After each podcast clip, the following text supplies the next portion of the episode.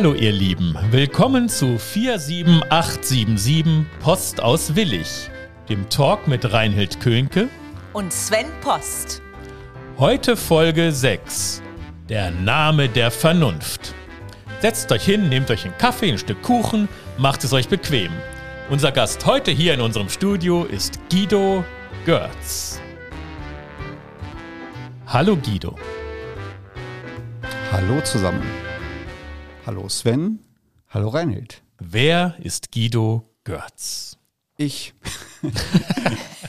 Guido Görz, ja. Äh, Guido Görz ist 52 Jahre alt, ähm, ist hier schon recht lange in der Politik tätig, macht das aber nebenbei. Ich sage mal, ich habe auch was Ordentliches gelernt. Äh, ich lebe mit meiner Patchwork-Familie in Altwillig, äh, dem Stadtteil Altwillig hier, direkt im Dorf, wie man so schön sagt bin eigentlich gelernter Stahlkaufmann und ähm, mache in meiner Freizeit das, was so meine Leidenschaft, meine Passion ist. So wie für euch die Bühne, die Kunstleidenschaft ist, ist das für mich die Politik. Ich mag das, ich liebe das und nee, falsch, ich mag das sehr. Ich liebe meine Frau und meine Familie, aber ich mag das sehr und ähm, ja, es gibt natürlich auch immer wieder Momente, wo man sich fragt, warum machst du das alles? Aber es sind äh, eindeutig noch die Momente, die in der, in der Minderheit sind. Also ich bin bekennend kein Masochist, ich mache nichts, was mir keinen Spaß macht. Ich bin also sehr gerne heute hierher gekommen, weil äh, ihr mir auch versprochen habt, ihr grillt mich nicht, sondern es wird eine nette Runde bei Kaffee und Kuchen. Und, äh, und so ist das mit der Politik auch. Ähm, da gibt es manchmal auch Kaffee und Kuchen, aber durch die Bank auch eigentlich schöne Momente. Man lernt spannende Menschen kennen, man ist äh, mit den Menschen im Gespräch, man gestaltet was. Und äh, ja, und das mache ich. Und ähm, da ich mit meiner Family mitten im Dorf wohne, kann man mich dort immer treffen, immer ansprechen. Und ähm, ja, ich versuche immer was zu lernen. Und äh, ich habe halt auch die, die Weisheit nicht äh, so mit Löffeln gefressen, dass ich alles weiß. Ich bin auf Input angewiesen, so wie heute auf eure Fragen. Und ja, das ist Guido Görz, jemand, der ständig lernt. Wie man so schön sagt, man wird so alt wie eine Kuh und lernt immer noch dazu.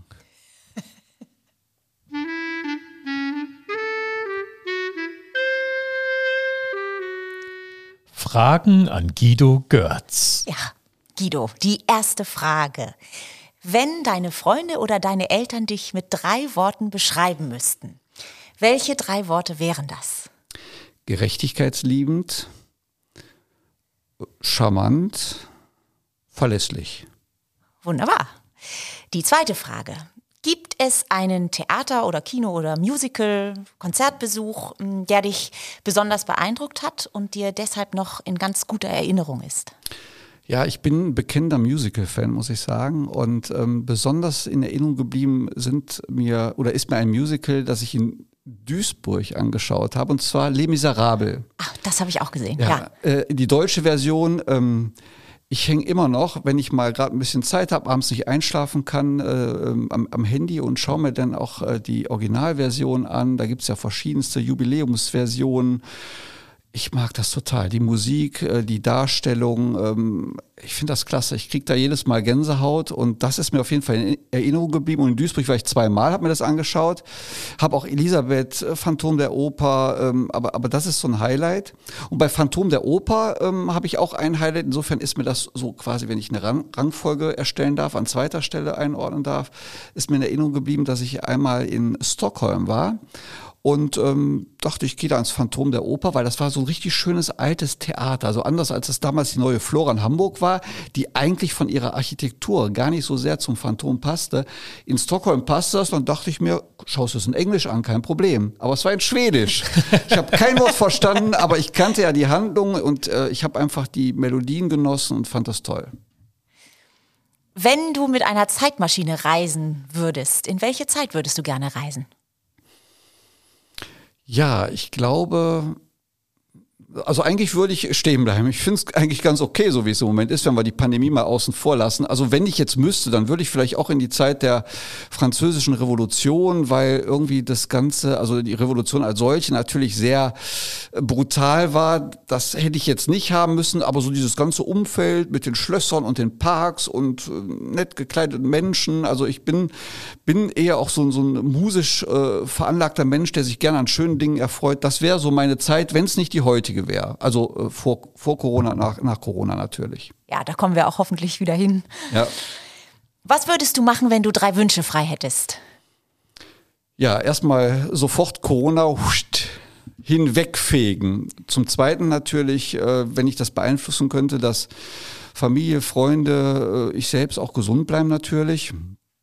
Und ähm, ja, auch Sorgenfreiheit. Also eigentlich ganz äh, unmaterialistische Wünsche, weil das kann man sich oft, wenn man Glück hat äh, im Leben, ein bisschen erarbeiten auch, aber die anderen Dinge, da ist man so ein bisschen aufs Glück und aufs Wünschen angewiesen und das würde ich mir wünschen, ja. Wie verbringst du am liebsten einen freien Tag? Einen freien Tag verbringe ich am allerliebsten natürlich mit meiner Frau und dass wir zusammen Sport machen und hinterher das Ganze in der Sauna ausklingen lassen mit Wellness, die, die Muskeln so schön warm werden lassen, ein bisschen schlafen dazwischen, ein bisschen lesen. Also so sowas total, also erstmal auspowern und dann etwas total Entschleunigtes hinterher. Ja, ja, das klingt gut. Kannst du dich noch daran erinnern, was dein erster Berufswunsch war? Pilot. Bist du ein Mensch, der gerne große Feiern liebt, also große Feste, oder feierst du lieber im kleinen Kreis? Ich nehme sie, wie sie kommen. Also ich mag sie im großen Kreis, ich mag auch kleine äh, Feiern wirklich im engsten Freundeskreis. Aber auch große Feiern finde ich toll, wenn sie gut gemacht sind, sehr, sehr gerne mit lieben Menschen zusammen. Und gerade jetzt ist man ja ein bisschen auf Entzug. Und ähm, jetzt weiß man das erstmal richtig zu schätzen. Eigentlich ist ja so im Alltag das Treffen mit Freunden, das Feiern schon zu einer schönen Normalität geworden. Man hat das einfach so mitgenommen, aber jetzt weiß man Freiheit, äh, die Freiheit, was zu tun, Menschen zu treffen, zu feiern, erstmal richtig zu schätzen. Das ist nicht Gott gegeben. Das ist schon ein Geschenk. Vielleicht ist das die gute Seite, wenn man eine rausfiltern darf an dieser Pandemie, dass wir so ein bisschen geerdet werden. Das hört sich jetzt hochtrabend an, aber es ist so. Ich glaube, wenn wir wieder alles dürfen, dann wissen wir das mehr zu schätzen. Ich weiß nicht, wie lange das anhält. Man kommt ja schnell wieder in einen Normalitätsmodus, was ja auch gut ist. Ähm, aber ich hoffe schon, dass wir so ein paar Dinge mitnehmen aus dieser Krise. Ja, doch, das denke ich. Hoffe ich auch. Wofür bist du in deinem Leben am meisten dankbar? Für meine Frau. Du bist beruflich, jetzt sage ich jetzt mal, der stellvertretende Bürgermeister der Stadt Willig.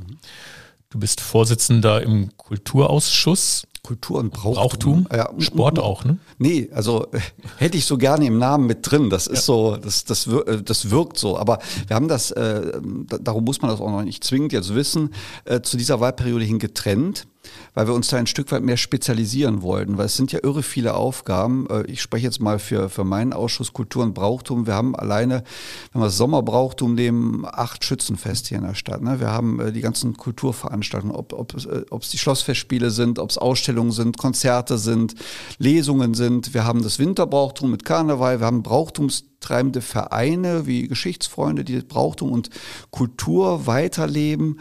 Und dann haben wir die, darin noch die Städtepartnerschaften, die ganzen Bibliotheken, äh, Büchereien der Stadt. Das war einfach viel. Und ähm, wir wollten uns da mehr darauf fokussieren, genauso wie im Bereich Sport und Freizeit. Und darum haben wir das getrennt. Und da darf ich jetzt quasi erstmalig diesem neuen Ausschuss vorsitzen. Ja, ja und das ist quasi ein politisches Amt. Mhm. Und ich habe jetzt gelesen, du bist ähm, im Vorstand der VRR. Äh, ich bin Vorsitzender der Verbandsversammlung. Das ist quasi, also, das mhm. ist, ist zwar kein Parlament, aber es ist Parlament parlamentsähnlich. Ja, das ist so wie, wie Herr Schäuble im Bundestag oben vorsitzt, so sitze ich denn diesem Parlament vor, wo also alle, alle Mitglieder des Verkehrsverbundes äh, und des Verkehrsraums hier aus, äh, Rhein, aus der Rheinschiene, Niederrhein und Ruhr drinnen sitzen, dem sitze ich dann quasi vor, ja und gelernter Stahlkaufmann. Stahlkaufmann, genau. Ganz was anderes. Ja. Und äh, in dem Beruf arbeitest du ja. jetzt auch immer da noch? Da verdiene ich mein Geld auch. Ne? Ir ja. Von irgendwas muss man ja leben auch, ja. Und äh, da, äh, das ist mein, mein Hauptberuf auch, den ich erlernt habe, den ich auch täglich ausübe, außer wenn ich Urlaub habe natürlich. Und äh, der Rest, also Politik, Ehrenämter, das äh, muss dann nach Frei, Feierabend in die freie Zeit irgendwie reinpassen. Aber da entwickelt man auch eine gewisse Routine. Ich meine, das, das haben andere auch. Ich meine, ihr macht ja neben eurem klassischen Job auch noch viel mit, mit anderen Menschen zusammen und ihr entwickelt da ja auch eine gewisse äh, Zeitmanagement-Routine auch. Ne? Nur so geht's. Das heißt, dein Werdegang, wie würdest du den beschreiben? Du musst jetzt nicht deinen Lebenslauf mhm. äh, runterbeten, aber Du bist, in, bist du hier aufgewachsen in Willig? Äh, ich bin geboren in St. Tönis und dann in Willig auch groß geworden, also ein Kind vom Niederrhein. Und ähm, ja, und äh, mache jetzt eigentlich schon ähm, auch seit junge Union-Zeiten auch hier äh, Politik, also sehr lange, habe so diese äh, klassische, ähm, man nennt das ja mal Ochsentour, ne? also sachkundiger Bürger und dann äh, Ratsmitglied und ähm, ich hatte mit, mit äh, Renate Paulsen, die war damals Geschäftsführerin hier, und Hubertine Engels, das waren so ein paar Ziehmütter von mir in der Politik. Ja, und die haben dann gesagt, äh, als ich fragte, was ist denn damit verbunden? Ja, wenn du so 90 Minuten in der Woche investierst, dann gehörst du schon zu den Fleißigen. Und das habe ich dann auch geglaubt. Und ähm, das ist, das war auch äh, wirklich, glaube ich, ehrlich gemeint. Aber das ist so ein Schneeballeffekt. Wenn man was macht und der Schneeball äh, rollt so einen Berg runter, wird auch mal größer. Und so ist das mit Aufgaben automatisch auch. Die bleiben dann auch manchmal wie so eine Kletter an einem hängen. Und ähm, natürlich kann man sich jederzeit von denen entledigen, die man nicht machen möchte. Wie ich eingangs schon sagte, bin kein Masochist. Wenn, dann mache ich das auch mit, mit, mit Leib und Seele. Und dann wird das mit der Zeit auch mehr. Und ich muss auch sagen, auch die Anforderungen auch an die ehrenamtliche Politik, die sind auch gewachsen mit den Jahren. Das war also damals äh, anders, da hat man spontan viele Dinge machen können. Das ist schon sehr äh, anspruchsvoll geworden mit vielen langen Vorlagen auch. Und äh, ja, und das mache ich dann halt äh, in meiner Freizeit und sonst gehe ich ganz normal äh, morgens ab 6 Uhr im Moment aus meinem Homeoffice heraus arbeiten. Ja. Also ein williger Jung, mhm. kann man sagen nicht zugezogen, sondern born and raised in Willig. Born in St. Tönis. In, ach ja, St. Tönis ja, ist, ja. ist Nachbarstadt Tönisforst. Genau, ja, ja. Das verwechsel ich immer, weil ich ja aus äh, der Nachbarstadt Düsseldorf komme. Denke ich immer, alles sind Stadtteile von Willig, aber es stimmt gar alles nicht. Alles gemütliche kleine Städte. ja, genau. Wieder rein. Ähm, also dein Bezug zu Willig ist im Endeffekt, dass du hier aufgewachsen mhm. bist, dass der gesamte Freundeskreis hier verwurzelt ist ja, und ja. du dich jetzt hier einsetzen kannst, um es noch schöner und lebenswerter zu mhm. machen. Ja. Gut. Kommen wir mal zum äh, Kultur- und Brauchtumsausschuss. Wenn jemand jetzt gar keine Ahnung hat, was genau macht dieser Ausschuss? Ja, der Ausschuss ist eigentlich ähm, ich hatte das jetzt neulich mal in einem anderen Zusammenhang von mir auch in der Zeitung gelesen. Da stand denn, er ist äh, der Lobbyist für den ÖPNV. Und dann haben einige schon so oh, gezuckt, ah, Lobbyist. Aber eigentlich ist ein Lobbyist ja jemand, der sich für was einsetzt. Ne? Das ist halt nur oft so negativ besetzt, weil sich viele Leute einfach für schlechte Dinge oder nur für ja.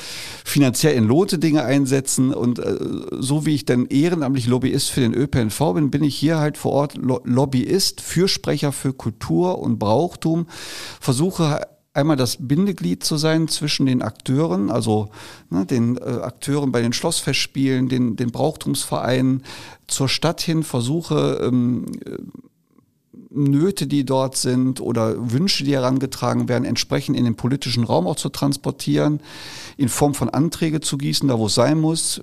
Im besten Fall macht man das auch auf, auf einem kleinen Dienstweg und da irgendwo zu helfen.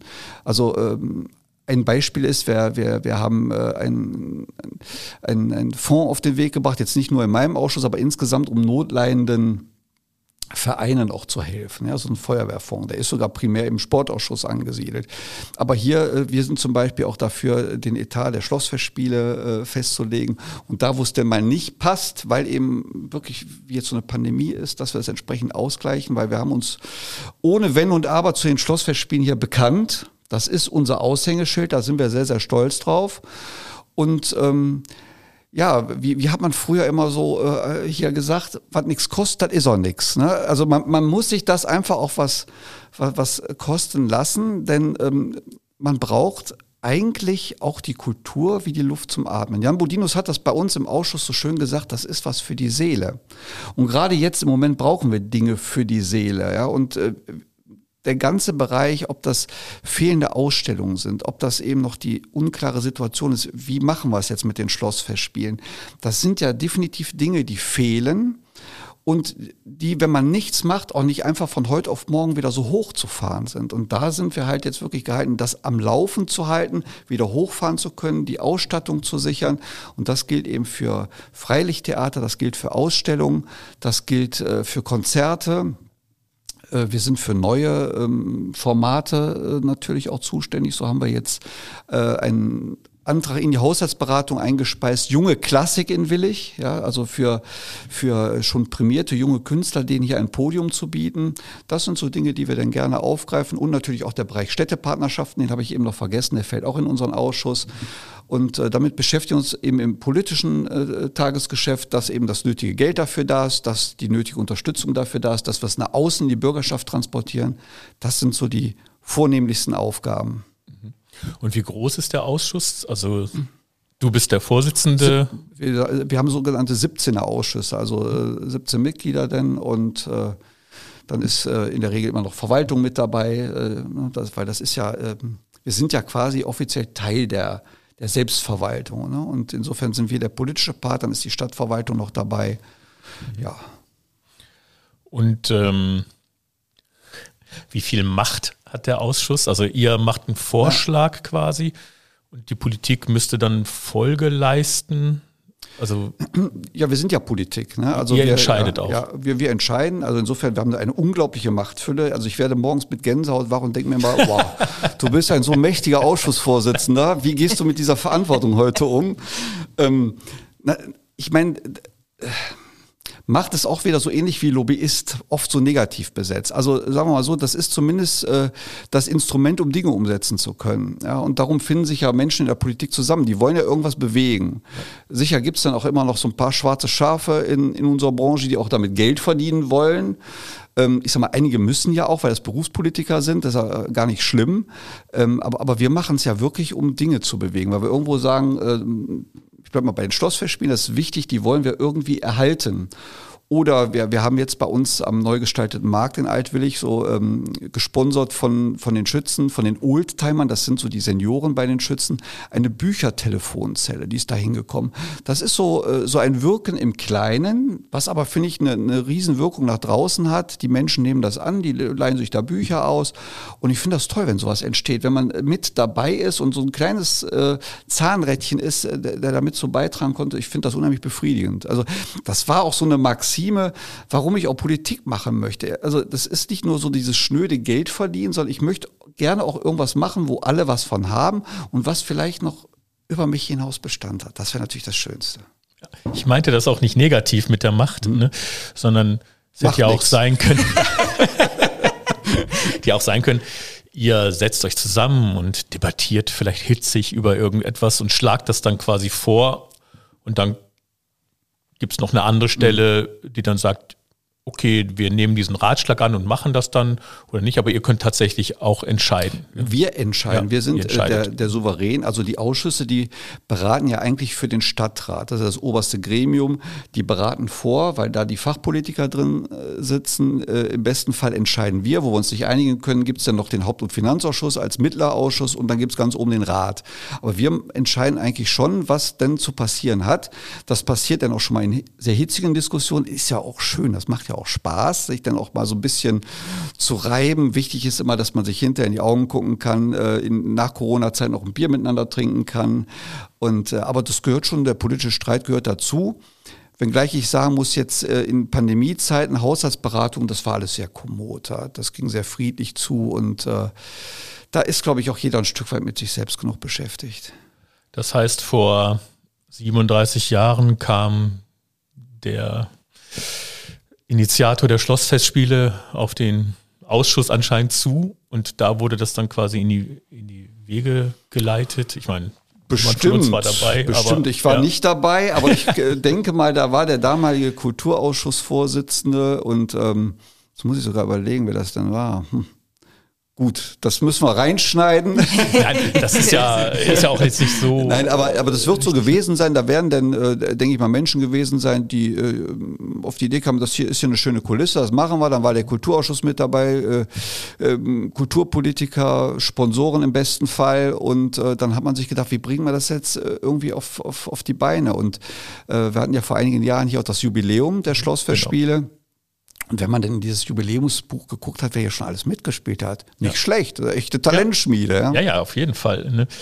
Also wenn ich jetzt äh, diese Idee habe, ich möchte quasi die Niers Philharmonie bauen, quasi als Abbild der Hamburger Philharmonie, dann müsste ich zu euch kommen und Ja. zumindest einen vernünftigen Vorschlag haben, bevor es und dann wird das könnte es in die Wege geleitet werden oder eben nicht. Ja, ne? ganz sicher. Wir können das ja jetzt auch hier schon vereinbaren. Dann stehen wir zumindest morgen in der Zeitung. Gut, dann nimmt mich keiner mehr für ernst. Das die alles seinen 700 Preis, Millionen sind ja. noch über. Ne? Ja. Ja, aber, aber gut, die Idee wird dann irgendwann geboren. Entweder bei irgendeiner Privatperson, die an uns rantritt, oder eben in den politischen Gremien.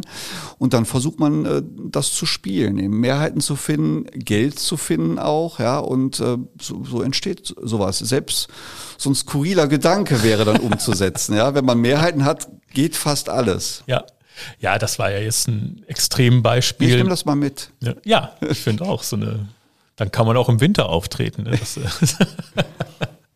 und ihr seid aber nicht dafür da, jetzt Künstler zu engagieren. Das heißt, wenn so Kultur reinkommt, das macht das Kulturteam der Stadt. Ne? Also wer jetzt eine Lesung macht oder einen Auftritt macht.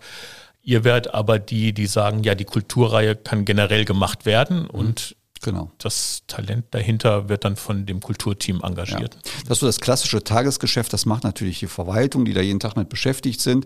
Also in der Regel engagieren wir keine Künstler. Also bei den Schlossfestspielen macht es ja der Intendant ne, Genau, und der Schlossfestspielverein, dem ich aber dann auch angehöre, Kraft Amtes. Man, man ist dann mit dabei.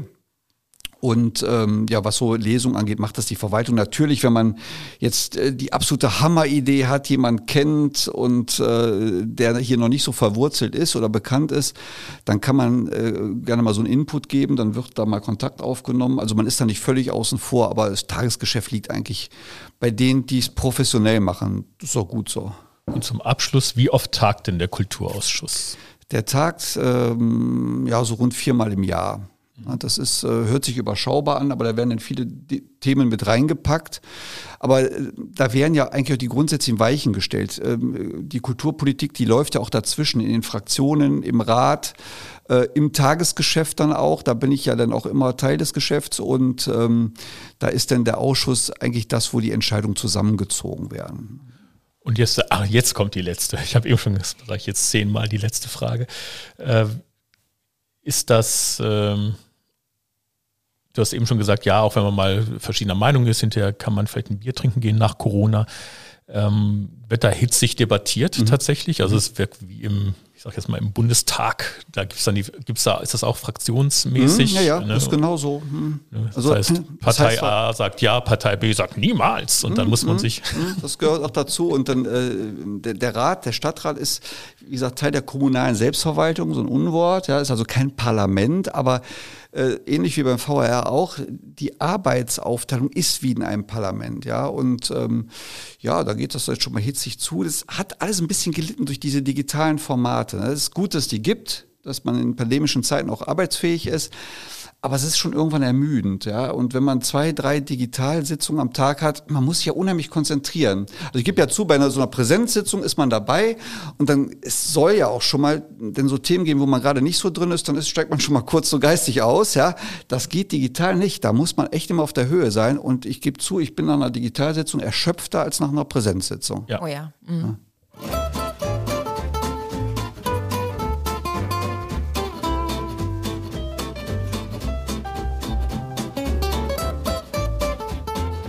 Verrückte Tatsachen über Guido Görz. Ja, Guido. Mir ist zu Ohren gekommen, dass du zu Hause ein Original von Josef Beuys hast. Erzähl doch mal. bin ich total stolz drauf. Ähm, äh, den habe ich schon ewig, schon seit Kindesbeinen an. Äh, also Josef Beuys, der war ja auch, kommt ja aus Düsseldorf, ja, und der war ja auch äh, in, Krefeld ganz groß im Kaiser Wilhelm Museum. Und äh, dementsprechend, ähm, da hatte, äh, gebe ich zu, hatte ich mit dem eigentlich so noch gar nichts am Hut. Toller Wortwitz. ähm, äh, aber meine Eltern kannten ihn und ähm, die waren zu einer Familienfeier in England und auf dem äh, Londoner Flughafen Heathrow hat meine Mutter ihn denn erspäht. Das ist ja Josef Beuys. Meine Mutter hat immer so ein äh, Babyfoto von mir in ihrem Portemonnaie gehabt, ein etwas größeres. Und dann ist sie hin, wollte, dachte, toll, ein Autogramm ne, auf, das, auf das Babyfoto von meinem Sohn. Und das hat er auch gemacht. Und dann hat er so einen kleinen Filzhut, den er ja immer getragen hat. Das war ja sein Markenzeichen, hat er darauf skizziert. Und insofern habe ich jetzt immer noch einen originalen Josef Beuys Haus. Ich habe keine Ahnung, was der Wert ist. Vielleicht muss ich schon gar nicht mehr arbeiten. Ähm, aber ich riskiere es nicht. Und äh, hängt das Bild irgendwo oder hast nee, du es in der Schublade? Äh, der, nicht weder noch, der ist in einer Mappe schön einsortiert, ähm, aber ich spiele schon lange mit dem Gedanken, den wirklich auch mal aufzuhängen. Ja, das ist zwar jetzt nicht groß, es ist blöd beim Podcast, ne, ist so. ich habe es gerade gezeigt, wie groß es ist, also ungefähr 20 mal 15, sage ich mal. Und, ähm, aber ich, ich glaube schon, dass ich es mal aufhängen werde jetzt, ja. Ja. Dann, und das äh, weißt du auch, hast du eine Gemeinsamkeit mit dem Bürgermeister, mhm. Herrn Pakusch, nämlich ein Fable für bunte, auffällige Socken. Ah, Moment, auch wieder. Pot, äh, Was für Socken hast du heute ich an? Ich beschreibe. Oh, es ist wirklich bunt. Es Hunde. sind Hundeköpfe ja. in allen Farben und einer Form. Herr Pakusch kam mit Mickey Maus Socken. Ja. Das oh, okay. fand ich auch sehr sympathisch. Ja, das eint uns. Also nicht nur das, aber auch das. Wie kam es denn dazu? Ja, ähm, ob das jetzt der Auslöser war, aber ich habe schon so eine, eine auch wieder eine Kindheitserfahrung äh, mit, mit Socken gemacht. Und zwar gab es damals immer, ich glaube, das war beim ZDF, da gab es so Kinderferienprogramm früher. Daran sieht man schon, wie alt ich bin, das gibt's gar nicht mehr. Und ähm, äh, da war eine Aktion ähm, von Inge Meisel, einige werden sie noch kennen, hoffentlich.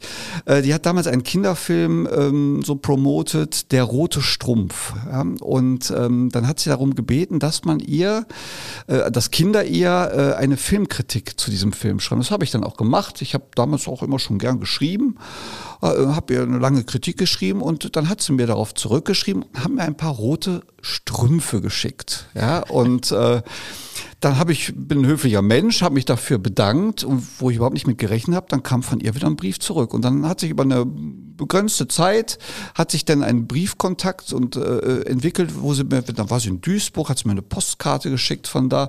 Also ein ganz netter Kontakt ist da entstanden. Jetzt, sie lebt ja schon länger leider nicht mehr, war ja eine ganz große Charakterdarstellerin.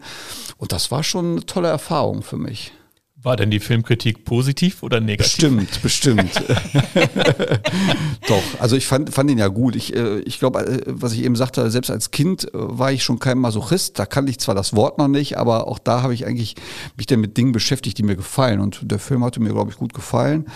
Und ähm, ja, wahrscheinlich war das, hat sich das so bei mir festgebrannt, dass ich dann äh, auch gerne zu ungewöhnlichen Socken gegriffen habe. Ja. Sehr schön. Ich habe eine ähnliche Erfahrung gemacht ähm, mit einer Kritik, die ich geschrieben habe. Und zwar habe ich mal in den USA ein Highschool-Jahr verbracht. Und da war ich dann so um die 18 und das war die Zeit, wo der ältere George Bush äh, gewählt wurde. Also in dem Wahlkampf war ich drüben und dann wurde er zum Präsidenten gewählt. Und ich war mit seiner Politik nicht einverstanden und habe dann in einer Freistunde so einen naseweißen Brief geschrieben und so seine ganzen Wahlkampfsachen seziert. Gesagt, würden Sie das alles machen, wenn Sie nicht wieder gewählt? also eher eine Kritik. Hab das hingeschickt und alle in der Schule haben gesagt, mach das nicht, der Präsident und du als Austauschschüler, Ausländer. Ähm, Habe ich aber gemacht. Und dann kam vom Secret Service irgendwann einen Brief zurück mit einem Foto von George Bush und einer Signatur. Und ich so, das war jetzt nicht der Grund, warum ich geschrieben habe, aber ich habe auch ein Geschenk bekommen, für, aber für eine ja, eher negative Kritik. Und er wurde nicht wiedergewählt, weil er auf mich nicht gehört hat. Das wollte ich nochmal, also ja. ich habe den mächtigsten Mann der Welt ja. gewarnt und er hat es nicht gemacht. Ich hoffe, du hast Herrn Trump auch geschrieben. Ja? nee, das, äh, ich wollte kein Foto bekommen. Ja, äh, und dann äh, weiß ich noch etwas über dich, Guido. Und zwar, dass du Dudelsackmusik äh, besonders liebst und magst. Und ich bin natürlich sehr neugierig, wie es dazu gekommen ist. Ja. Wie ist es dazu gekommen? Es hat mir, Querstrich uns einfach gefallen. Da weiß ich jetzt auch, von wem ihr den Input habt. Ja, das okay. verrate ich nicht. und ähm, äh, auf jeden Fall, wir mögen den Klang. Und ähm, ich, ich habe das auch gern gehört in, in großen Orchestern, auch einzeln, wenn man, ich habe das schon mal erlebt in einem, einem Pub, dann saß man dann, da war da ein Dudelsackspieler. Ich fand das toll. Das, das füllt einfach den Raum. Meiner Frau geht's genauso. Und dann äh, so, so ein bisschen zu, zu, zu der Herkunft dieser Geschichte auch war, wir waren da beim Karneval, beim Winterbrauchtum. Und da war ein Prinz Karneval hier in Willig, der kam auch mit äh, den White Hackle Pipes and Drums äh, herein, ähm, ja, marschiert, kann man sagen. Ähm, zog da in den Saal ein und das ist ja eigentlich untypisch im Karneval, aber es war einfach schön. Ne? Die, die, die spielten dann auch äh, Amazing Grace und so. Und ähm, das hat uns so gut gefallen. Und äh, als meine Frau und ich geheiratet haben, da haben wir so gedacht, das wäre ja eigentlich was Schönes, ja, Dudelsack. Und dann ähm, lag unsere Hochzeit aber so mitten in den Ferien und dann sagten die White Hackle Pipes and Drums auch, ja, wir kriegen das schon irgendwie hin, wir schicken so vier Leute und am Ende waren sie mit dem kompletten, der kompletten äh, Formation da, Kapelle Klein Jerusalem. Äh, meine Frau wurde damals dann äh, mit Amazing Grace in die Kirche gespielt, ja, und, ähm, und äh, hinterher gab es dann draußen noch so ein kleines äh, Ständchen auch und das war sehr, sehr schön, ja. Und äh, insofern ähm, auch da wieder, ich habe eben gesagt, ich gucke mir schon mal so Videos an hier vom Musical. Ähm, Les Miserables. Ich schaue mir auch schon mal gerne das große Tattoo in Edinburgh an und ähm, das ist ja auch mal wunderbar. Und wenn die einmal steht das aus, sind auch so Gänsehautmomente. Ich liebe Gänsehautmomente. Also nicht durch mhm. Kälte, aber durch, durch Events. Und äh, hast du selber schon mal probiert, auf dem Dudelsack zu spielen? Hattest so, du mal die so weit muss es noch nicht kommen. Nein. ja, wer weiß. Wer weiß, was noch kommt. Ja, ja. Ich hatte immer so eine Faszination damit, weil ich bin ja in Cast aufgewachsen und im äh, Stadtanzeiger, ja. den es da immer gab, in den Kleinanzeigen gab es jede Woche meine ganze Kindheit über immer eine Anzeige, Dudelsäcke zu verkaufen.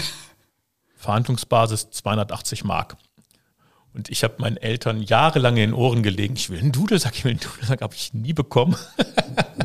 Sonst könnte ich das jetzt auch spielen, vielleicht.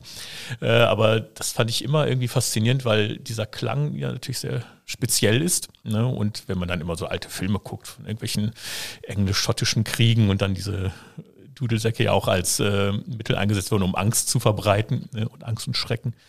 Also das kann ich sehr gut äh, nachvollziehen und wie das dann wahrscheinlich war, wenn die dann plötzlich mhm. da stehen. Und es war eine Überraschung für dich, dass sie gekommen sind? Nee, das hatten wir schon selbst, also okay. wir haben uns selbst überrascht. Wir haben dann versucht, das schnell wieder zu vergessen und äh, haben uns dann erfreut.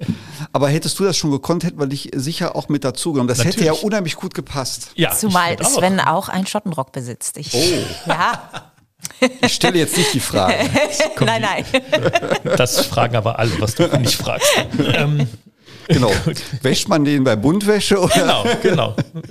So, äh, dann äh, wissen wir oder glauben zu wissen, das ist auch eine verrückte Tatsache, wenn du Urlaub machst, machst du gerne Urlaub auf Norderney, ist das richtig oder sind wir fehlinformiert? Nee, das, das passt auch. Also ähm, wir, das, das machen wir grundsätzlich, wenn wir Urlaub haben und es möglich ist, im Moment ist ja nicht möglich, aber dann fahren wir schon weg. Weil äh, in der Tat ist das so vor Ort. Also ich, ich habe eigentlich immer Hummeln im Hintern. Wenn ich da bin, dann muss ich mal irgendwas machen. Und dann habe ich nicht richtig Urlaub. So und äh, man, man ist das einfach seinem, seinem Partner schuldig, dass man gemeinsam Zeit verbringt, man nur für ihn da ist.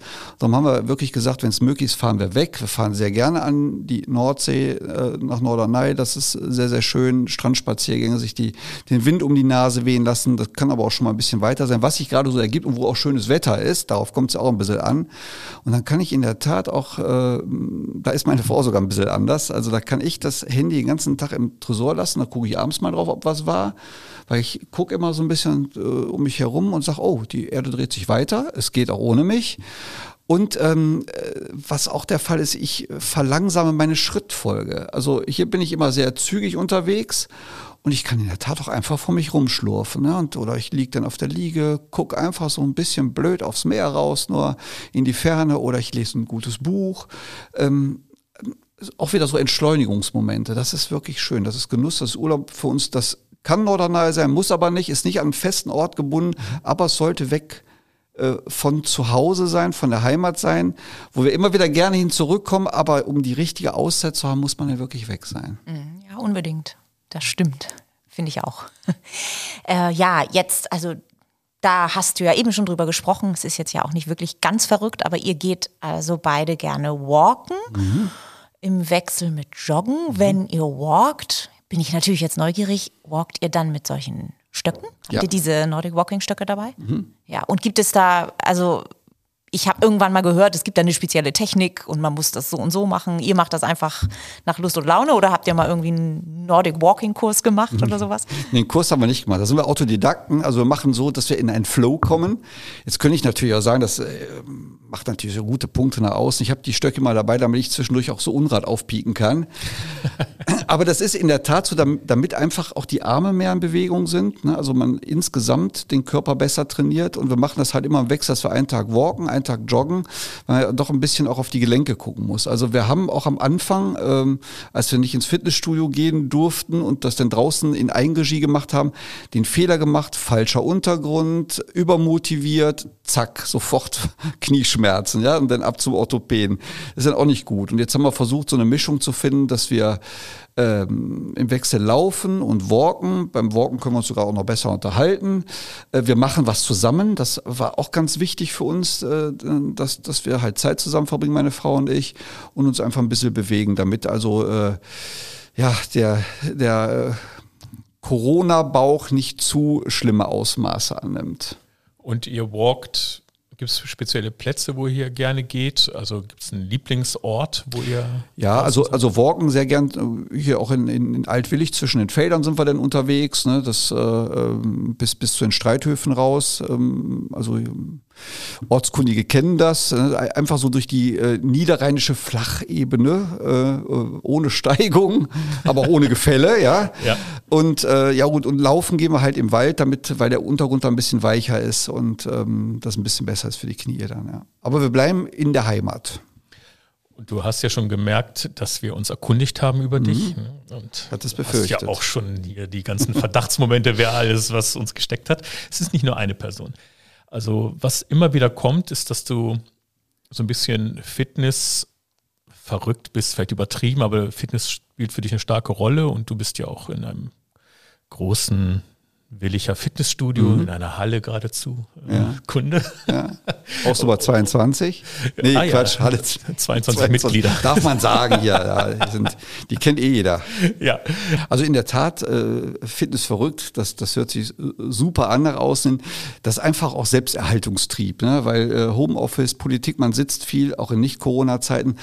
Man, man, muss sich einfach ein bisschen in Bewegung halten auch. Und äh, meine Frau treibt mich da auch mal wieder an. Wir machen das dann auch zusammen, das ist auch gut so und, ähm, und versuchen einfach, äh, das ein bisschen auszugleichen durch Bewegung. Und äh, da, da gibt die, die Halle 22, es gibt äh, die Körperschmiede und äh, Stark und Easy Fit und Easy Fitness, wie sie alle heißen. Die sind alle toll. Also wir haben wirklich äh, tolle Städten da hier in Willig und die auch echt einen guten Job machen. Gut, dann kommen wir mal wieder zurück zur Willicher Kultur. Ja. Du hast ein paar Sachen schon angesprochen. Ähm, was macht für dich denn die Willicher Kultur aus. Ne? Und da kannst du das Brauchtum gerne mit reinbringen. Mhm. Das ist ja auch Kultur. Mhm. Ne? Also, was würdest du sagen, wenn du über Kultur nachdenkst in Willig? Was sind so die großen Standbeine?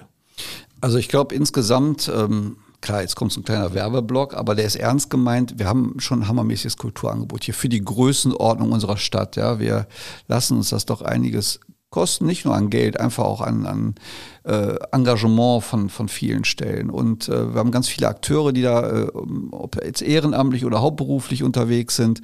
Und das sind natürlich, weil sie überregional bekannt sind, die Schlossfestspiele. Es sind ganz viele Ausstellungen, es sind Konzerte. Normalerweise haben wir auch jedes Jahr die, die Bundeswehr Big Band hier, die spielt. Wir haben klassische Konzerte, wir haben ähm, Lesungen.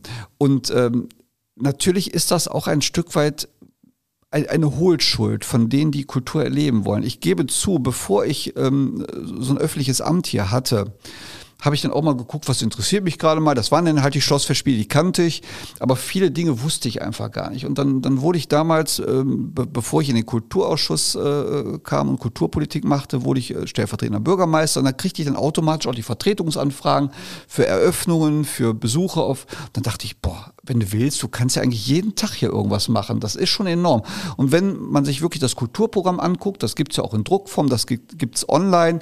Und wenn man sich bemüht, dann kann man echt hier jeden Tag irgendwas Kulturelles machen. Ne? Insofern, äh, es gibt halt diese namhaften Big Points, aber es gibt ja für jeden Geschmack was und und äh, für den, der eben eine Lesung mag, ist das halt das große Standbein, ja, der halt Literatur bewandert ist. Für den, der gerne gute Musik hört, der geht in Konzerte, ob das, äh, wir haben ja auch tolle Locations, das Schloss, ob das unsere Kirchen sind. Ähm, es gibt so vieles. Und seit äh, dem ersten Lockdown im letzten Jahr gab es ja hier auch wieder ähm, das hat auch schon fast Museumscharakter, Charakter, ein Autokino. Ja, das ja. war auch was ganz Besonderes am Schützenplatz, ja. war das Autokino. Und ähm, also jede Menge und ähm, auch für jedes Alter wird hier was geboten. Und Brauchtum natürlich, ähm, ganz, ganz viele Williger sind in Schützenvereinen äh, engagiert. Ich sagte ja, acht Schützenfeste. Man kann sich eigentlich, wenn man möchte, hier durchs Jahr feiern.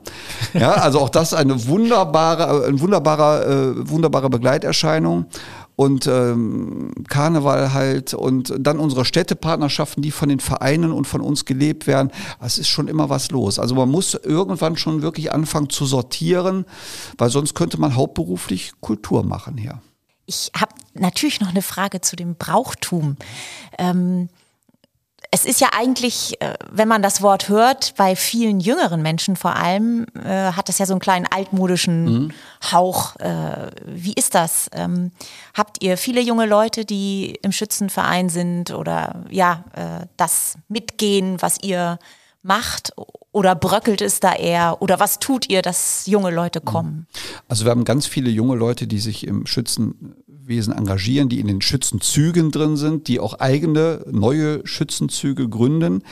Ähm, es ist natürlich äh, in der Tat auch immer ein bisschen anspruchsvoller, wenn, wenn diese Zeit kommt nach der Schulbildung. Entweder geht man ins Studium, in den Job, wo landet man dann? Man, man ist also bei den jungen Schützen hier als Beispiel und dann kommt irgendwann diese, diese, diese Phase, dass man äh, ja seinen beruflichen Werdegang irgendwo äh, anlegt. Und wenn man dann weiter weg ist, gut, die bröckeln dann weg oder woanders äh, studieren, kommen die wieder. Das ist immer mit, mit gewissen Mühen verbunden, die bei der Stange zu halten. Aber es gibt auch genug, die bleiben, die auch wiederkommen, die dann wieder eintreten, weil ihre Kumpels drin sind. Und insofern bis jetzt haben wir da, ist meine Wahrnehmung kein Nachwuchsproblem. Also, da, weil das ist einfach sehr identitätsstiftend hier. Also im Schützenwesen zu sein, ist eine ganz große Nummer. In diesem Jahr fallen sie ja zum zweiten Mal aus und das ist äh, das Schmerz, auch das Schmerz, ja. Wie war denn dein erster Bezug zu den Schlossfestspielen? Das hast du jetzt schon oft erwähnt, ähm, auch gerade gesagt, dass du irgendwann mal dazugestoßen bist. Ähm, mhm. Du bist ja hier aufgewachsen. Warst mhm. du als Kind schon äh, bei den Vorstellungen im Kinderbereich oder wie bist du? Nee, also zu den Vorstellungen bin ich dann auch als junger Erwachsener gekommen. Und als ich dann so ein bisschen angefangen habe, mich dafür auch mehr zu interessieren. Wobei als Kind gab es die Schlossfestspiele noch gar nicht, ne? Fällt mir gerade auf. Das war jetzt eine Unverschämtheit. Guido, wir haben am selben ich Tag Geburtstag. Mich, so. ja.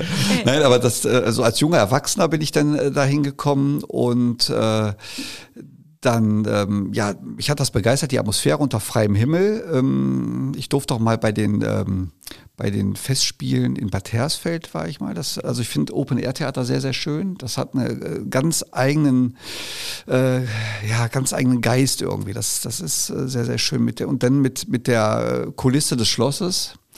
Das ist toll und äh, mittlerweile muss man sagen, auch das Drumherum, das hat sich wunderbar entwickelt. Ja, das ist sehr schön mit, äh, äh gehört ja auch dazu, sich vorher zu treffen, da äh, in der Pause zu treffen. Ne? Man trifft bekannte Leute, man, man isst was zusammen. Hinterher trifft man die Schauspieler noch. Äh, das ist, äh, ist einfach sowas mit, mit familiärem Charakter irgendwo. Das ist nicht so was äh, Distanziertes und das finde ich einfach sehr, sehr schön. Man kommt ins Gespräch. Ähm, ihr macht das ja auch wunderbar, auch mit den jungen Sch äh, Schlossfestspielen, dass ihr jetzt in dem Fall die Jugend heranführt. Das hätte ich damals gebraucht, das gab es ja da noch nicht. Und ähm, naja, und dann habe ich natürlich noch, das, äh, das verbindet mich auch ganz besonders mit der Schauspielerei. Äh, wir haben ja eine gemeinsame Bekannte, die Kerstin Brun, die ja auch Schauspielerin ist, die ja auch schon mal in den Schlossfestspielen mitgespielt hat, Choreografie geführt hat. Und äh, ähm, die habe ich vor einigen Jahren bei einer ganz witzigen Geschichte kennengelernt. Und darüber guckt man dann auch immer, wo spielt er. Dann habe ich euch auch mal in einer Komödie in Düsseldorf besucht. Und genau. so bin ich zum Theater dann auch irgendwie gekommen, als, ja, als Zuschauer denn, als Bewunderer. Sehr schön, die sind so wichtig für uns. Ja. Du bist ähm, aufgeschlossen Künstlern gegenüber und es gibt eine Geschichte, die du uns mitteilen wolltest über Willi Kassel. Willi Kassel. Willi Kassel, ja. äh, den Krefelder. Ja, ja. Das ist äh, auch eine ganz lustige Begebenheit. Wir haben ähm, am Ortseingang äh, von, von Krefeld kommt nach Willig einen Kreisverkehr. Der ist wunderbar grün gestaltet durch einen lieben Sponsor. Und ähm, als äh, die Gestaltung dieses Kreisverkehrs anstand, da war auch ein, ein Kunstwerk da mal im Gespräch. Und ähm, dann hatten wir die Überlegung, wie machen wir das? Ähm, kreieren wir da was aus dem politischen Raum? Das hielt mir so als Entree nach Willig nicht für, für, für angemessen. Und da kam bei, den damal, bei dem damaligen Kulturausschussvorsitzenden Hans Koten, der war auch mal äh, Vorsitzender des ja. Schlossfestspielvereins. Ja, wir erinnern uns gut. Ja, ja. und vom damaligen äh, Geschäftsbereichsleiter dieses Bereichs, Franz Rütten, den kennt ihr auch noch? Franz Rütten? Den können wir auch. Ja, ja Bestimmt. Zumindest, ja. Dann habe ich Ostern noch getroffen, ne? der ist ja mittlerweile auch im verdienten Ruhestand. Ja, ja und, und, und ich hatte halt die Idee, diesen Kreisverkehr dort zu gestalten. Dann haben, wir, haben die beiden gesagt, komm, wir fahren jetzt mal zum Wildkassel, ein bekannter Künstler aus Krefeld. Und dann lass uns mal äh, ja, von dem eine Idee kreieren. Und dann kamen wir da rein in sein Haus in Krefeld und jeder setzte sich so irgendwo hin und dann war da so ein kleiner runder Holzstuhl, waren so ein paar Klötze drauf und die wollte ich so zur Seite wischen, damit ich mich aussetzen kann. Er sagte, er, stopp, stopp, stopp, das ist mein Entwurf. Ja, dann war quasi dieser runde Holzstuhl der Kreisverkehr und da waren dann äh, einige Skulpturen so in klein dargestellt das war für mich dann erstmal halt ein vollgestellter Stuhl. Und dann haben wir, ich glaube, ich darf das auch noch sagen, ich, ich fand das faszinierend. Und dann ähm, kam man da, haben wir verhandelt und dann kamen wir aber da irgendwie preislich nicht zusammen und dann äh, wischte er das so von dem Stuhl runter, sagt, ich habe hab eine andere Idee, zack, zack, zack, zack. Dachte ich doch, toll so kreativ, so, so spontan das denn zu verändern. Und das ist zum einen eine lustige Geschichte, die mir aber auch voller Anerkennung für Will Kassel in Erinnerung geblieben ist, weil er so spontan war.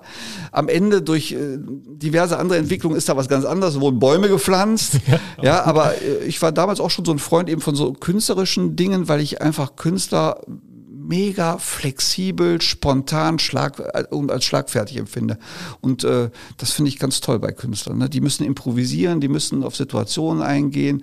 Und auch so wie, wie ihr jetzt auf mich eingehen müsst. Ne? Ich habe euch eingangs gar nicht gesagt, dass eigentlich mein Interview-Vorbild Klaus Kinski ist. Das habe ich bewusst nicht gesagt. Ja, ich wollte es auch nicht erwähnen, aber er ist immer kurz vorm Implodieren hier. Ja. Äh, ja. Nein, ich finde das toll. Ja. Und gerade als Besitzer eines Original-Boys-Filzhutbildes auf deinem Babyfoto sollte ja. dir doch klar sein, dass man bei Künstlern nicht einfach irgendwas von Stühlen runterwischt. Ja, da muss ich an diese Fettecke denken ja, ne, genau. im Kevlar Museum, was, äh, was Reinigungskräfte weggewischt haben. Ja, das, das stimmt. Das war, war mein also, Da Fehler. muss ich ja jetzt mal schelten. Ja, ähm. Zu Recht.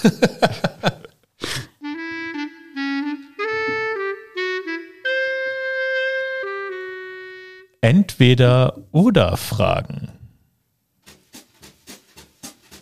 Guido, bist du ein Gefühls- oder ein Kopfmensch?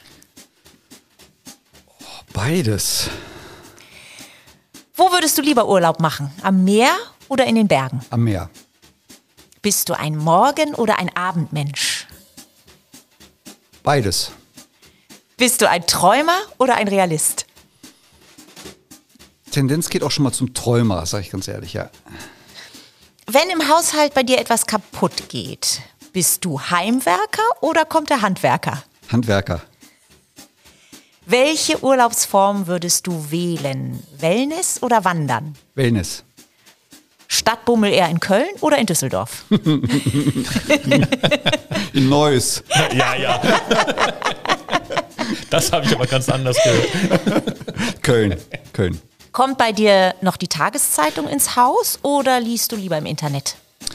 Ich gebe zu Internet. Trinkst du lieber Kaffee oder Tee? Kaffee. Wenn du auf die Kirmes gehst, Achterbahn oder Kettenkarussell? Achterbahn. Ja, danke für diese kleinen Einsichten. Also lieber nach Köln als nach Düsseldorf. Mhm. Mhm. Ähm, War bis gerade nett, ne? Bis jetzt war es gut. Wir müssen auch jetzt los. Meine Uhr sagt, es ist Zeit aufzustehen. Wird doch oh, schon dunkel. Äh, genau, das Essen ist fertig. Also, zurück zur Kultur. Und jetzt war es gerade lustig und jetzt wird es wieder ein bisschen ernster, weil wir müssen auch nicht ewig darauf eingehen, aber mhm. wir haben ja jetzt gerade diese düsteren mhm. Corona-Zeiten und alles liegt mehr oder weniger brach. Ähm, wie, wie siehst du das? Ähm, Kultur und Brauchtum hast du sehr aufblühend beschrieben, ne, also für jeden was dabei war vor Corona. Ähm, gibt es Pläne, also die Schlossfestspiele werden in diesem Jahr in irgendeiner Form stattfinden, mhm. ne, auch durch wahrscheinlich, ich habe keinen Einblick, aber es wird große Unterstützung geben von der Stadt, geben müssen, glaube ich. Ne?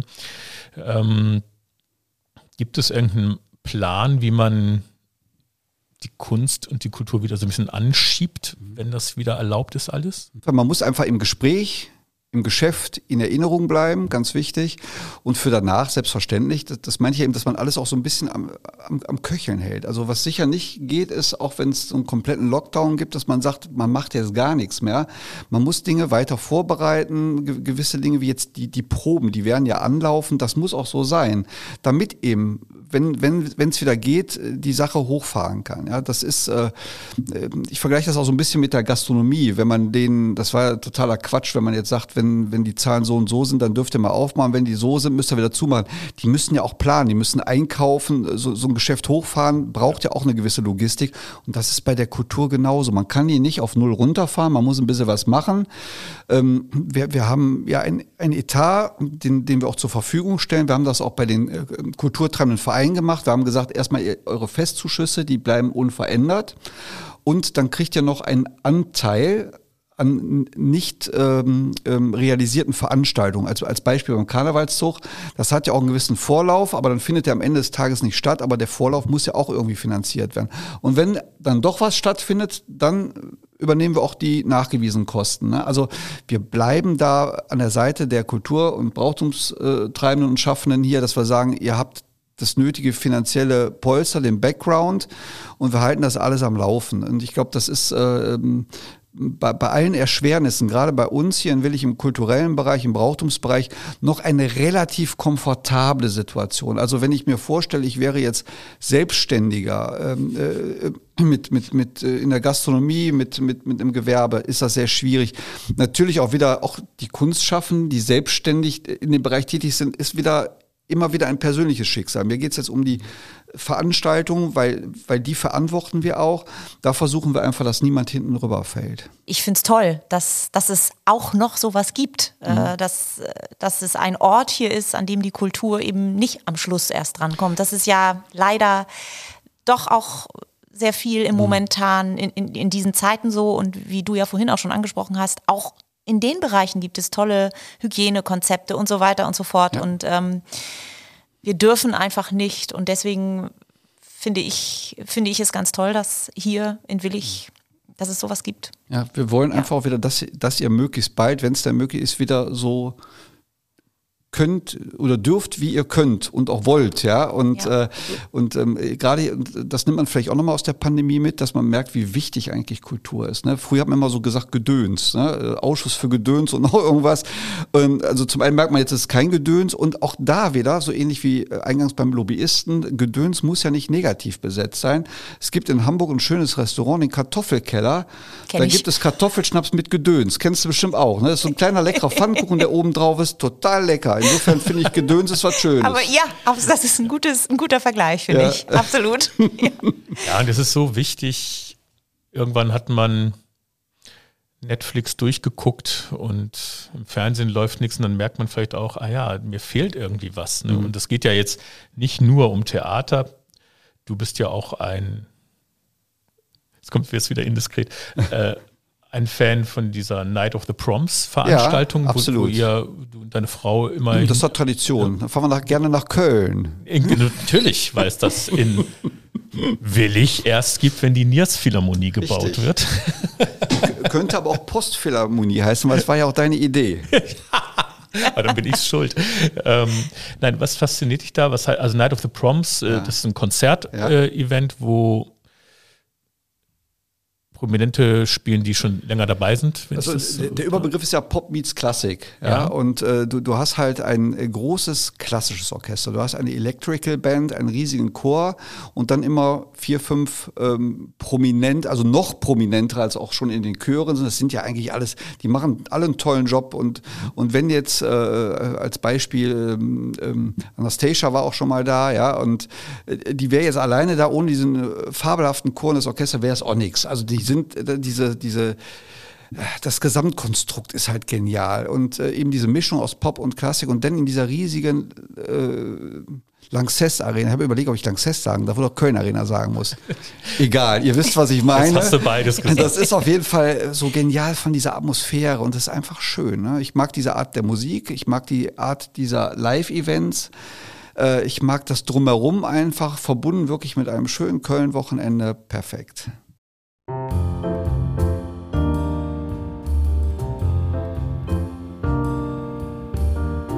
Poesiealbum. Man sollte alle Tage wenigstens ein kleines Lied hören, ein gutes Gedicht lesen, ein treffliches Gemälde sehen und, wenn es möglich zu machen wäre, einige vernünftige Worte sprechen. Hm, genau, das habe ich versucht so ein bisschen in mein Leben zu integrieren. Wenn einer das jetzt so äh, unkommentiert von mir hört, dann sagt er, ja klar, der gehört das. Äh, ist ein super, super Zitat, das kommt gut rüber. Aber ähm, ganz ehrlich, ich bin, äh, bin ja vom, vom Sternzeichen Waage. Das sind ja Schöngeister, ne? sagt man immer, musisch-künstlerische Menschen. Und insofern ist es für mich persönlich äh, ganz wichtig, gute Musik zu hören was Gutes zu lesen. Das kann ein gutes Buch sein, das kann aber auch wirklich ein richtig treffender Artikel äh, online. Aber ich lese auch schon mal Printmedien, auch in einer Zeitung, in einer äh, gedruckten Ausgabe sein. Ich mag das äh, so bezogen auf, auf ein gutes Bild sehen. Ich erfreue mich an schönen Dingen, meine ich damit. Wenn ich sehe, dass irgendwas Schönes entsteht, das kann ein schönes Haus sein, äh, das kann unsere Kirche sein, die ich fantastisch finde äh, und äh, äh, wenn was Neues entsteht, dann, dann lacht mein Herz, da freue ich mich einfach. Ich bin auch so ein Architekturfan. Ne? Halle 22 sprachen wir eben drüber. Das ist eine alte Industriehalle mit einem neuen Stahlglaskomplex dran. Super, finde ich total schön, super gelungen, erfreue ich mich dran. Naja, und dann äh, im besten Fall trifft natürlich gerade auf Politiker zu, äh, wenn es richtig gut läuft, am Tag hat man was Kluges, Vernünftiges gesagt. Ja.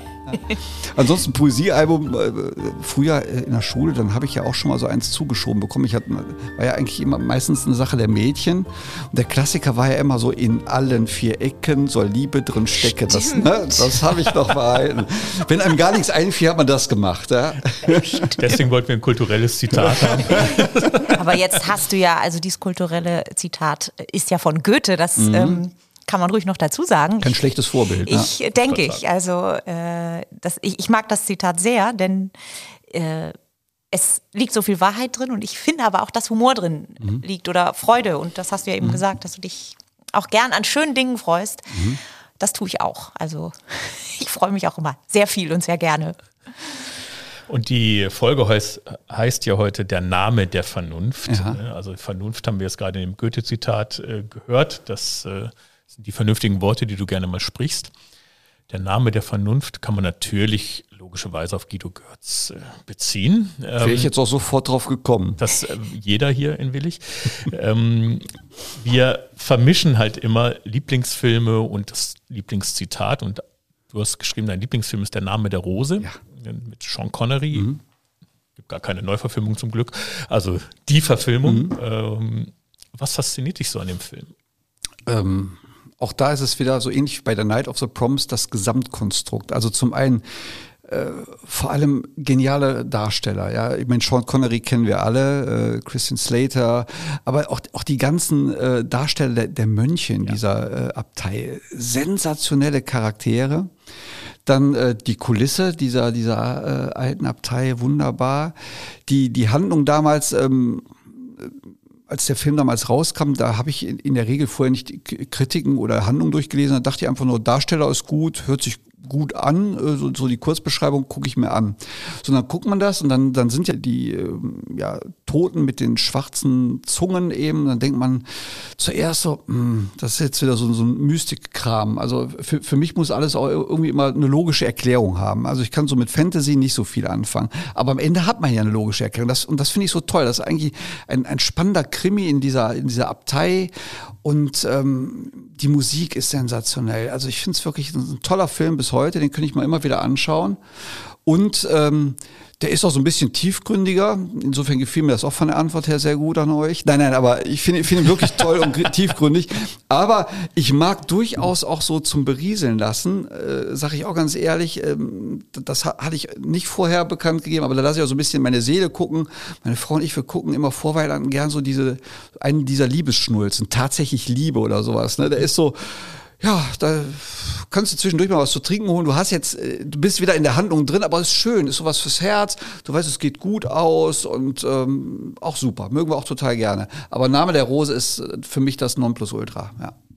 Und du bist ein Familienmensch, äh, hast jetzt gerade schon gesagt, tatsächlich Liebe. Mhm. Ähm, du hast uns noch angegeben, ähm, ein Zitat von Christina Stürmer. Mhm. Ja, ähm, darf ich? Ich lese das auch mal. Und wir gehen den Weg von hier Seite an Seite ein Leben lang für immer. Du könntest das auch ansingen. Das ist ein Lied. Ja. ja, ich wüsste jemand, der es kann. Ja, ja das ist, ähm, das ist das, unser, unser Hochzeitslied, ähm, auch zu unserem Hochzeitstanz von äh, Christina Stürmer. Wir, haben, wir waren, meine Frau und ich, auf einem Konzert, rate mal wo.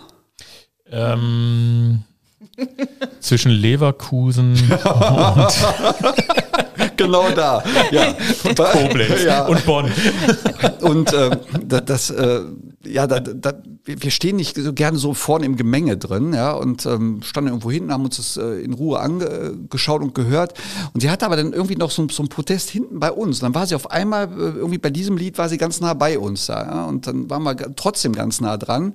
Und dieses Lied, das, das hat uns auch so berührt, weil, weil wir uns da irgendwie drin gesehen haben. So möchten wir das eigentlich auch. Dann gibt's auch ein tolles Video zu. Und das ist dann so unser Lied geworden.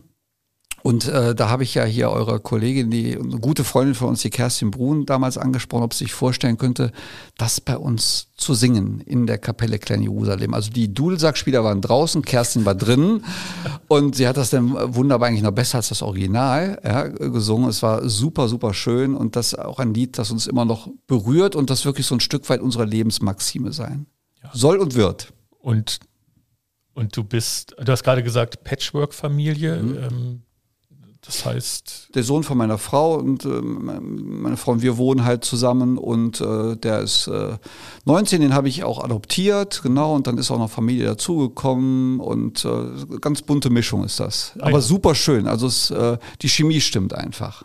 Wie lange seid ihr verheiratet? Wir sind seit 2018 verheiratet kannst du sagen, das Zitat geht voll auf, hast du gerade gesagt. Absolut, ja. absolut. Ja. Also äh, Seite an Seite, das machen wir sogar beim Walken und beim Joggen. Ja.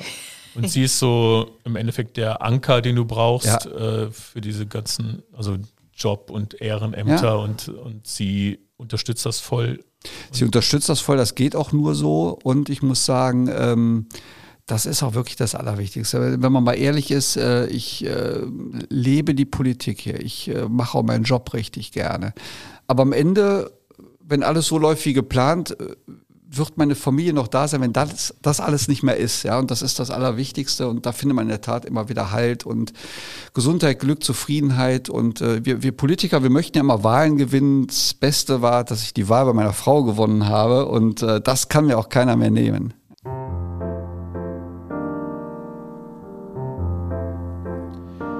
Guido.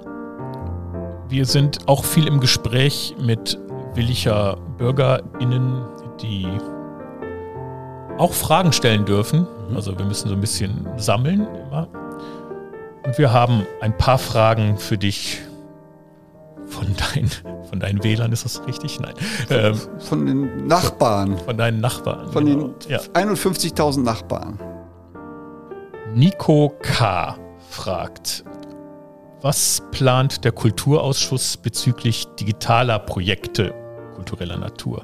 Also gibt es diesen Podcast zum Beispiel und diese YouTube-Kurzfilme, wo ich ja mitspielen darf. Mhm. Ähm, ist da noch mehr? Seid ihr überhaupt dafür zuständig? Wie sieht das aus? Also zuständig, wir können natürlich Ideen und Input geben. Äh, zuständig sind wieder die, die es am Ende durchführen. Kulturteam, Schlossfestspielverein. Ne, das sind eben so Sachen wie Livestreams von Veranstaltungen, dass man eben digital, digital kann man ja jetzt heute alles machen. Ne? Wenn man vernünftigen Anschluss hat, äh, da kann man Lesungen digital machen, Konzerte digital machen, ähm, eben Teile der Schlossfestspiele, geht alles. Ähm, wenn wir dazu gezwungen werden, werden wir das auch alles machen, weil wir wollen es ja am Laufen halten, gar keine Frage. Aber es geht nichts über live. Ne? Man braucht das drumherum. Man muss die Reaktion, finde ich, der anderen äh, Zuschauer haben, wenn im Publikum gelacht wird, wenn, wenn die Leute zusammenzucken, wenn irgendwas ist. Das fehlt. Das muss auch wieder kommen. Das muss das Ziel sein. Aber als ähm, Brückentechnologie, um Gottes Willen, Brücke, da ist sie wieder. Ja, ähm, ist das, glaube ich, ganz hilfreich, dass man das macht und auch da unterstützen wir, wo wir das können. Astrid J. Oh. sind wir bestimmt verwandt. So Sch Schwippschwägerschaft. Wahrscheinlich alle. Sie fragt, gibt es ein kulturelles Herzensprojekt, das Herr Görz anstoßen würde, wenn Geld keine Rolle spielt? Ja, liebe Astrid J., ähm, also mein Herzensprojekt äh, ist eigentlich so viel Geld wie nötig in die Schlossfestspiele, damit die wirklich spielen können.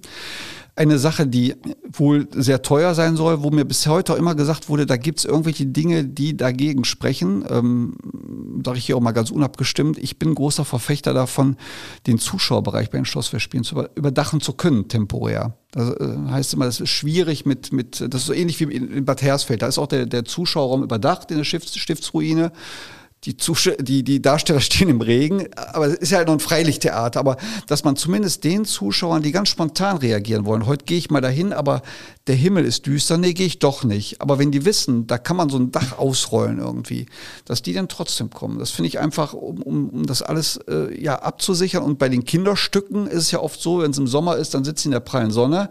Auch da können man entgegenwirken. Also da würde ich Geld reinstecken, also in die Schlossverspiele als solche, als auch in das, in, in die Ausstattung, in die technische Ausstattung drumherum. Ansonsten natürlich, äh, so wie wir das jetzt gemacht haben mit diesem äh, junge Klassik, also wirklich äh, hochwertige Projekte auch hier nach Willig holen. Das sind eben so Dinge, die mir besonders am Herzen liegen. Also die Musik und also die darstellende Kunst, ja. Dann gibt es eine Frage von Silvia F.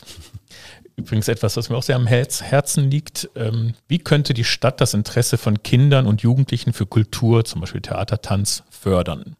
Oder gibt es da schon Sachen, ja, wäre super, wenn es so sowas gäbe wie junge Schlossfestspiele. ja, aber da ist das Problem, an die Jugendlichen ranzukommen tatsächlich. Okay. Ne? Wir hätten, könnten jedes Jahr noch locker 16 Leute mehr haben. Ja, ne? ähm, okay. Und dann ist halt immer, ich kann ja schlecht jetzt so rumgehen und dann, du, ja. möchtest du mitmachen? Also wir kommen schlecht also haben Schwierigkeiten ranzukommen okay. an die Leute. Wir müssen uns da irgendwie besser vernetzen. Ja. Ähm, also das gibt es auf jeden Fall. Ne? Und zwar auch wirklich fast kostenfrei. Ne? Für 20 Euro im ganzen Jahr kann man da mhm. 50 Wochen im Jahr Unterricht haben. Auch jetzt in der Pandemie. Ne? Aber gibt es noch andere Sachen, von denen du weißt oder was man so plant? Die jungen Leute, ja, das ist zum Beispiel dieser, dieser Bereich junge Klassik, also äh, dass man ganz spezielle Angebote für junge Leute auch bringt, also wo junge Leute für junge Leute was machen, damit man das äh, sein Alter eben auch erreicht. Dann werden mir wirklich jetzt ad hoc äh, dein Projekt eben äh, eingefallen. Da muss man in der Tat, und das nehme ich auch gerne mit, ja, äh, da, dass wir da eine bessere Vernetzung hinbekommen, vielleicht über den Schulausschuss, da sind ja die ganzen Schulleiter, über super, äh, ja. unsere ähm, Jugendfreizeiteinrichtung, da sind wir ja überall in den Beiräten drin, dass man das nochmal aktiv bewirbt, weil ich finde das eine tolle Sache. Und ich bin davon ausgegangen, dass sie alle die Bude einrennen, ja. Und ja. Äh, weil das hat ja auch einen super Ruf, alles, ja. was ich so höre, die sind voll des Lobes.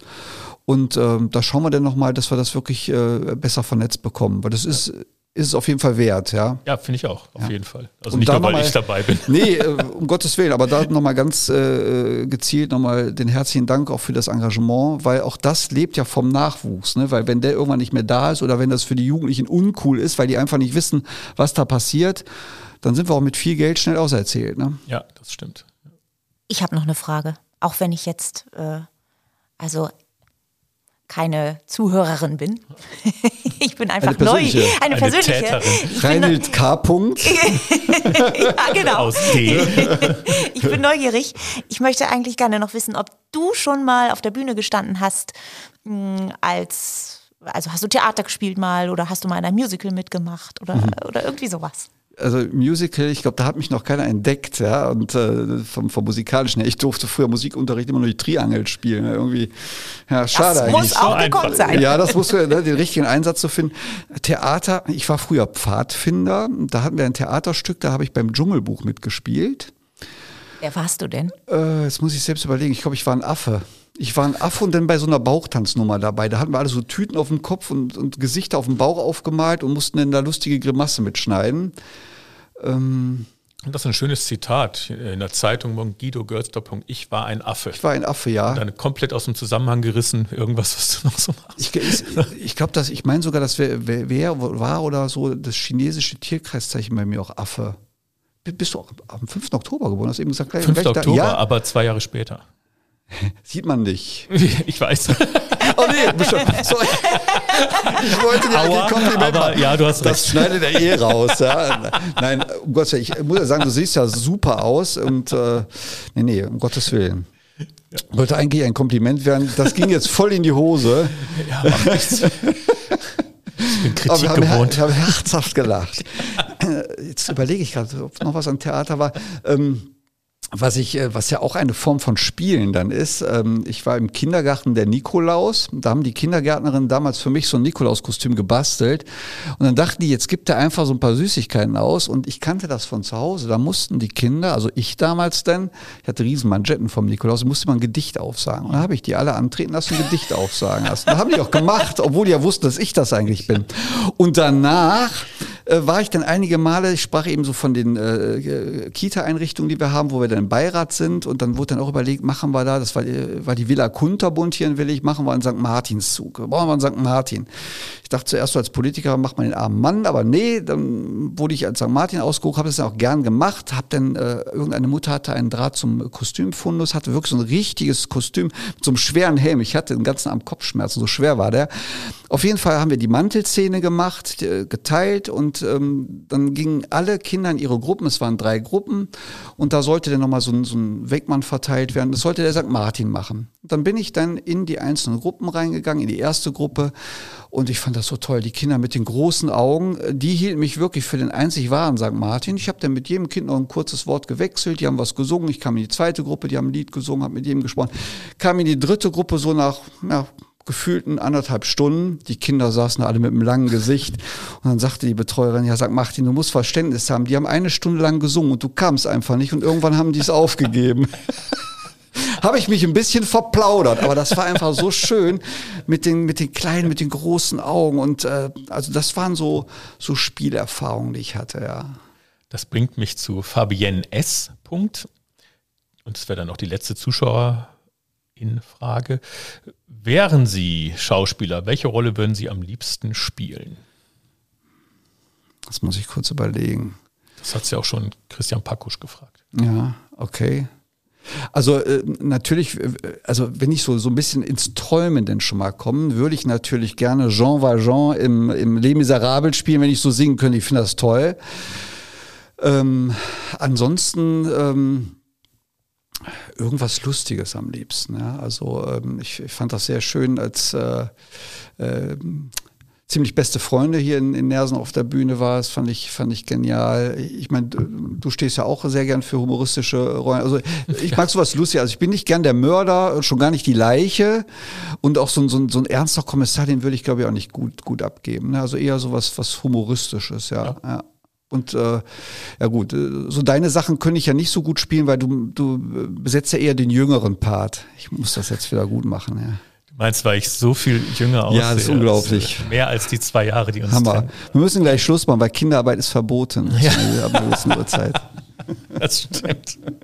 Ja, damit, apropos, kommen wir auch schon in die Schlussgerade. Ähm, gibt es einen Wunsch, den du hättest für deine Arbeit äh, politischer Art? Ein paar hast du schon ge geäußert. Äh, gibt es ein Schlusswort, das du an deine ZuhörerInnen richten möchtest? Gibt es noch was?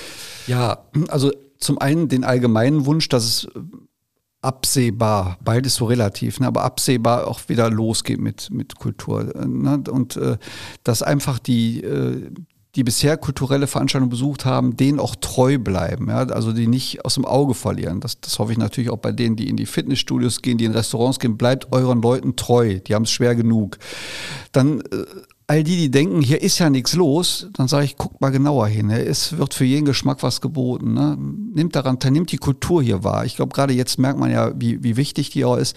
Und ja, an die politischen Akteure appelliere ich einfach mal, ähm, gerade wenn es auch um Kultur geht, streitet euch nicht, guckt, dass wir gemeinsam ein gutes Angebot hinbekommen und erhalten hier.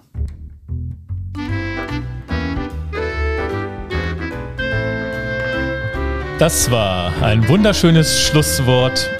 Und damit geht auch die Folge 6, der Name der Vernunft, dem Ende entgegen. Vielen Dank heute Reinhild Könke und Sven Post. Und natürlich vielen Dank an Guido Görz. Das war 47877 Post aus Willig. Wenn ihr möchtet, folgt uns auf Instagram, abonniert unseren Stream, wenn ihr es nicht schon gemacht habt. Bleibt uns erhalten, melden uns bald wieder. Tschüss. Tschüss. Tschüss.